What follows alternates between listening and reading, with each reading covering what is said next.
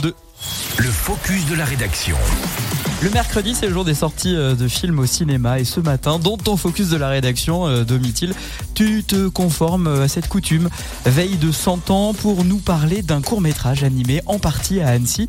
Pourquoi nous parler en particulier de ce court métrage Eh bien parce qu'il est en lice hein, vers les Oscars. Son nom c'est donc Pachyderme, sa réalisatrice Stéphanie Clément et son producteur c'est le studio d'animation TNZPV. Tu nous as pas vu à Arles qui a créé en 2010, 2020 hein, pardon, une antenne anécienne. Alors ce court métrage de 11 minutes aborde un sujet qui n'est pas évident, c'est l'inceste et l'amnésie traumatique.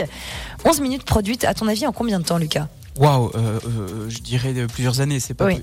C'est toujours quand plus c'est court, plus c'est long en termes de préparation. Eh ben c'est exactement ça. Ça a duré 4 à 5 ans. Ah c'est pour dire à quel point hein, le travail technique pour réaliser un film d'animation est long. Et une partie de ce travail d'animation a donc été réalisée dans l'antenne ancienne, ainsi qu'en particulier le squelette des personnages. Hein.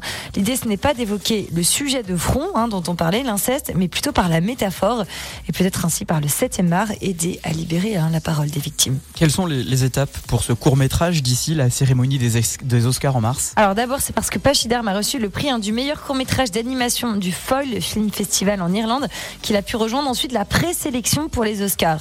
Mais rien n'est fait pour l'instant. La présélection, elle inclut quand même 80 films qui sont sortis dans l'année, enfin 80 courts-métrages. Courant décembre, 15 d'entre eux vont être présélectionnés par euh, un premier vote. Et c'est en janvier que 4 films au total seront nommés aux Oscars. Et la 96e cérémonie aura alors lieu hein, le 10 mars. Il ne reste plus qu'à espérer hein, que le court métrage soit récompensé.